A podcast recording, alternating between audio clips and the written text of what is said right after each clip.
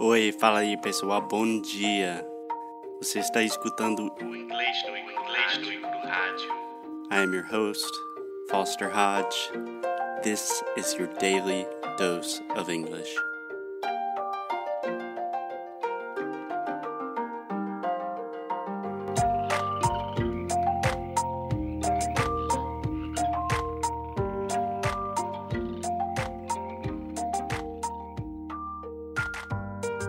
Hey, Alexia. Hey, Foster. How are you doing? What are you doing? Where are you? Fill me in. Give me an update. I'm still at the same place in Rio. Almost a month to go to United States. Oh, bye. Oh, bye. Yeah, I don't know if we have publicly said that on the podcast yet, but Alexia. no, I just said that on Instagram. Oh, yeah? Uh huh. Cool. So, do you want to tell people what you're doing? Yeah, I'll be going to the United States on February.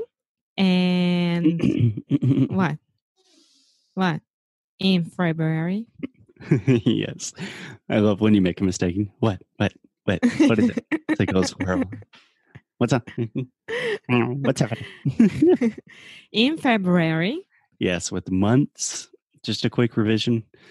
Days is always on.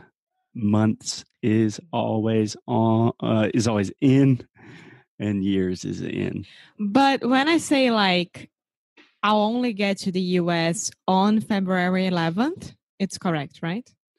Yes, because in that case, you're talking about the day. Oh, the date.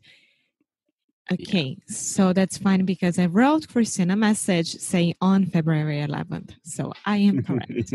I just checked it. Okay, cool. So, why? Okay, so I'll be going to the US because of your brother's wedding. yeah, my big bro's getting married. Yeah, so we have two episodes with the bride and the groom, Christine and Camden. So if you want to learn a little bit of them, just go back and find it. Find it out. Sorry. Go back and find it. Yeah, Yeah. and a lot of we received not a lot, but several comments saying that my brother has a very sexy voice, which I thought was strange because I never have thought about my brother and thought, hmm, my brother's voice is so sexy. yeah, so I'll be attending to the wedding. I'll be attending the wedding. Yeah. Uh, Yeah. so I'll be staying for three months in the United States, and that's all we can tell you guys for now, because that's all we know. more or less. cool. So, Alexia, yesterday we talked about some of the positive things from 2018, and we are continuing just this kind of, you know, how all companies have like a big document like 2018 in re- in review or like these yearly annual reflections. This is Yeah. just what I'm trying to do right now, but in public, just talking. yes, it's like a business meeting, but an open one. Yeah. Yeah, I didn't think about that, but that's kind of one of my big things that I want to. We've always done a good job, I think, but continuing is just like ultra super transparency because that's the awesome thing about podcasts. We can talk about our lives and be really open, and it doesn't have to be like a perfect like promo video because no, that's why people people, know like we're just us. talking. Yeah. Yeah. Okay. So, in the spirit of transparency, let's talk about the not necessarily negative things, but the things that we could have done better in 2018 or just kind of the areas for improvement. Okay, so first of all, I want to start. Okay. Please. I could be more organized. okay. Do you want to elaborate? Yeah, sometimes I got lost with my day, not only like professionally speaking, but with my day. And sometimes I was like, okay, what do I have to do right now? And I don't know. And I used to have a very, very good thing to organize my day, which is a notebook to write all everything, everything. Like today, I need to go to the gym. and then I'll have to record some podcasts with Foster. So have a planner, more or less, but not a strict one, just to organize my ideas. Everything could change, but it's good to be more organized. Yeah, absolutely. That's also something that I'm um, definitely want to improve. That was not one of mine right now, but I know that we personally have tried a lot of different like time management techniques and organizational like tactics and different softwares and stuff. And I think we found out that doesn't really work too well for us. No, it doesn't. I think, But I think that we, good old pen and paper. yeah, I think that's the best one. Seriously. Like, I'm not saying, oh, we are going to, I don't know, we are going to travel to Greece and then we need to make a plan of it. No, it's not that. It's like to wake up and write down what you need to do on that day, and the other day you wait for you to wake up the other day and do it. So you have an idea of the amount of things that you need to organize. Yeah, yeah. Personally, I like to kind of do it at the end of the day. I know that. Is just just so I can wake up and be like, oh yeah, these were things that I didn't finish yesterday and I need to do today. Um, but I think having a physical thing that really helps. Yeah, that's why I'm honestly I'm thinking about uh find to find a, a kind of small planner for me. Yeah, you don't have one. I feel like I bought you several planners. No, you bought yourself Huh. in Chile. Oh yeah, those are tiny little notebooks. I don't Yeah. use those to plan. I use those just to to journal. Right ideas. Yeah. Yeah, those are my secret, secret planners. No one can see those. so, what's your first thing that you wish you could have been better? Number one, I think you can probably guess this is just health in general. So, um, I'm sure I mentioned this on the podcast plenty of times that I am not a good sleeper. I suffer from insomnia, and a lot of that, I mean, part of it is probably biological, but a lot of that is just because I get like super stressed out and I don't really make time or give that much importance to my sleep. And then if I and I'm, s- I am the opposite. oh yeah, Alexia's a very good sleeper, which makes us a good team. But I would like to kind of get on your end of the spectrum. So that's an area when I'm not sleeping well, the rest of my health will obviously fall. Like I'll get more stressed, more anxious. It's a lot more difficult for me to like get physical exercise if I'm super tired. I'm not as good of a teacher. So that's one of the areas where I really did not do so well in 2018. And one of the big things that I want to focus on in 2019 is just like sleep is God. That is the number one thing is to make sure I get my beauty rest. yes. And you know you can count on me. Oh yeah, yeah, you'll be right beside me. Amor, this will make you feel better to go to sleep. Just watch me. yeah, I've tried that before. It doesn't really. I'm just like, "Arr, how's he sleeping? or you're just like in the middle of the night. Amor, are you sleeping? okay, what's your second thing? Uh, my second thing is, well, during the whole year of 2018, I didn't do any of my hobbies. Okay, what are your hobbies? Embroidery. hmm Sewing. You can also No, say embroidery. Yeah, that's fine. Embroidery is what everyone says. Yeah, embroidery, knitting, sewing. Okay, I don't really know that field too well linguistically. Yeah. So embroidery, it's my first one on my list. List, sorry.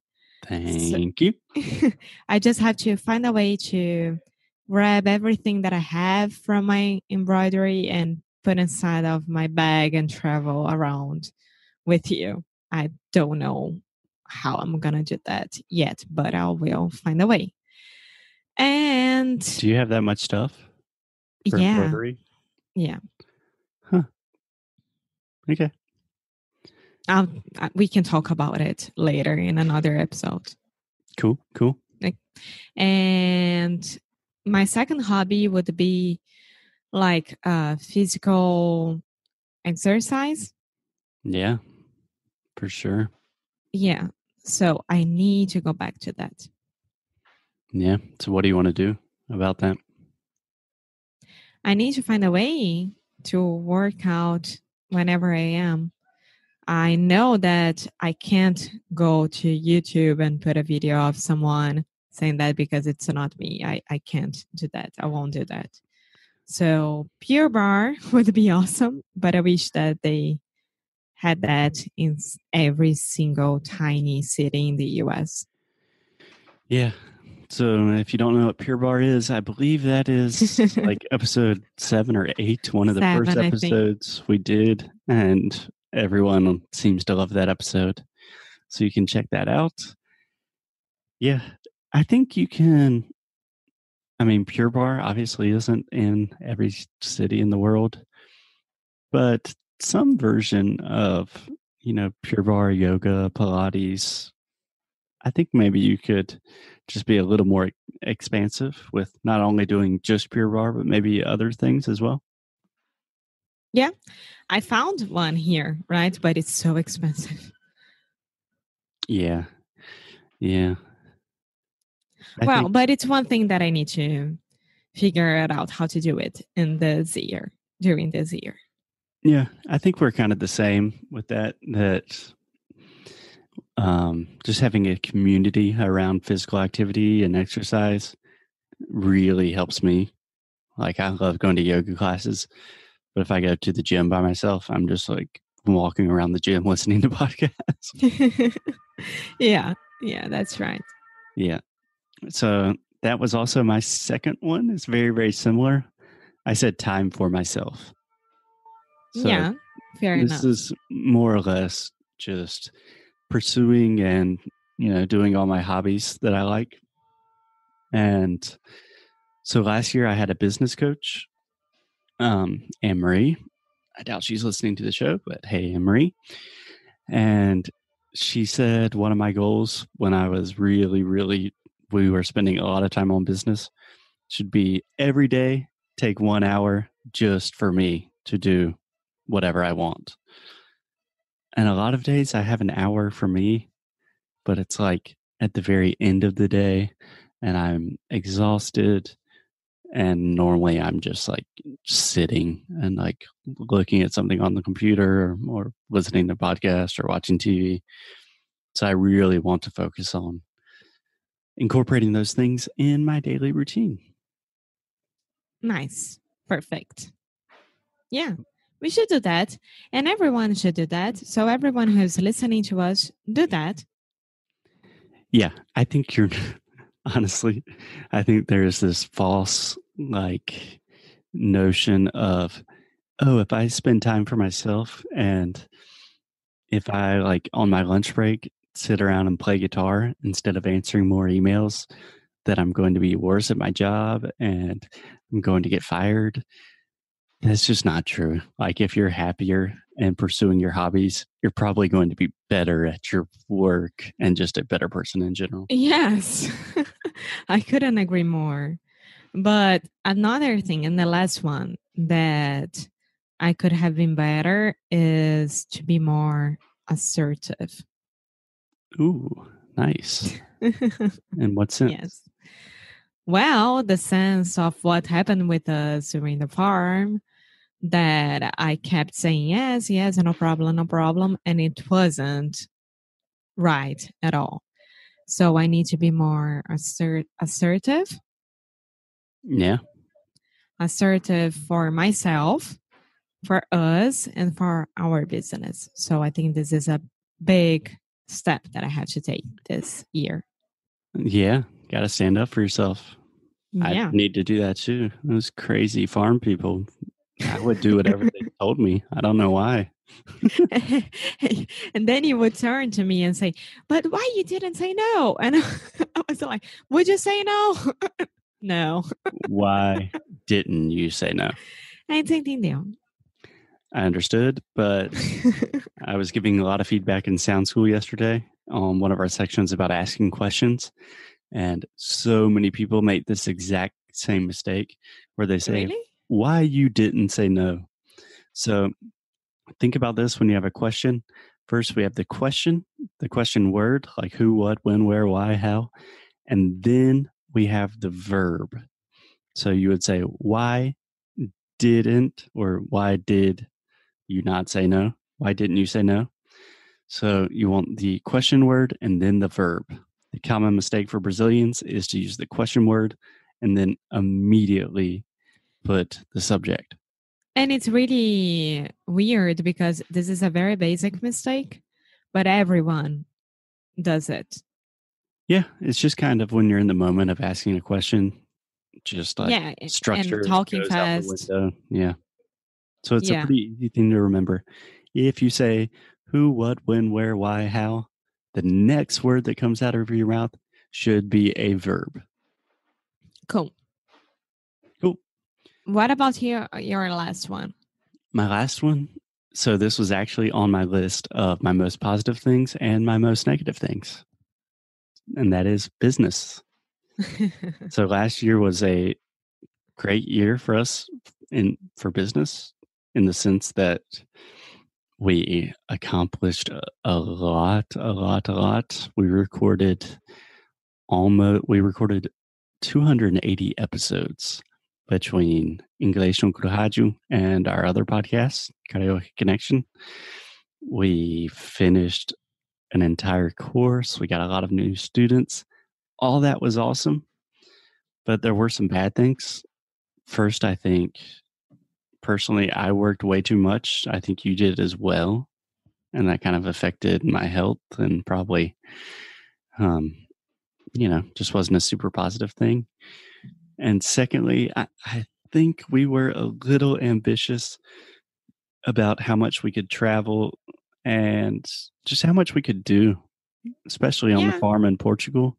You can't take care of 10 dogs in 110 degree heat and have terrible internet. So you have to drive to a small town and then run two businesses at the same time? That's impossible well it's not impossible we did it but i think it was probably not the best situation for us the best situation for our students and especially for our long-term help.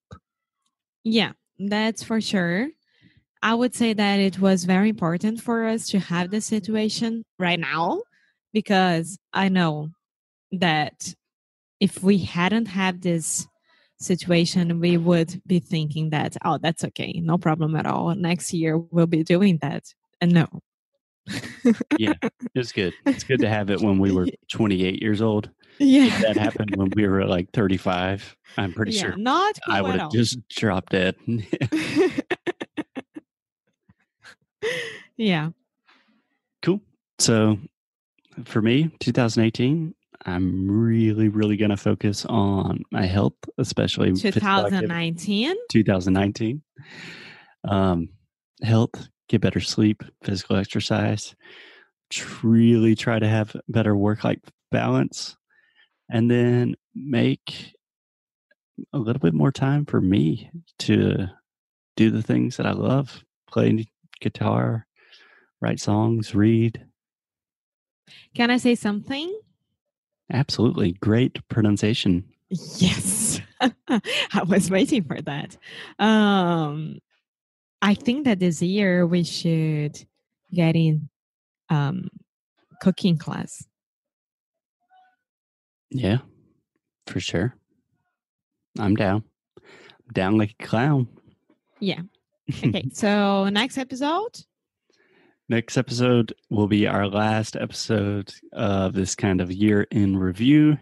And I'm going to make us do something really weird that a lot of people on the internet are doing. So you guys can look forward to that tomorrow.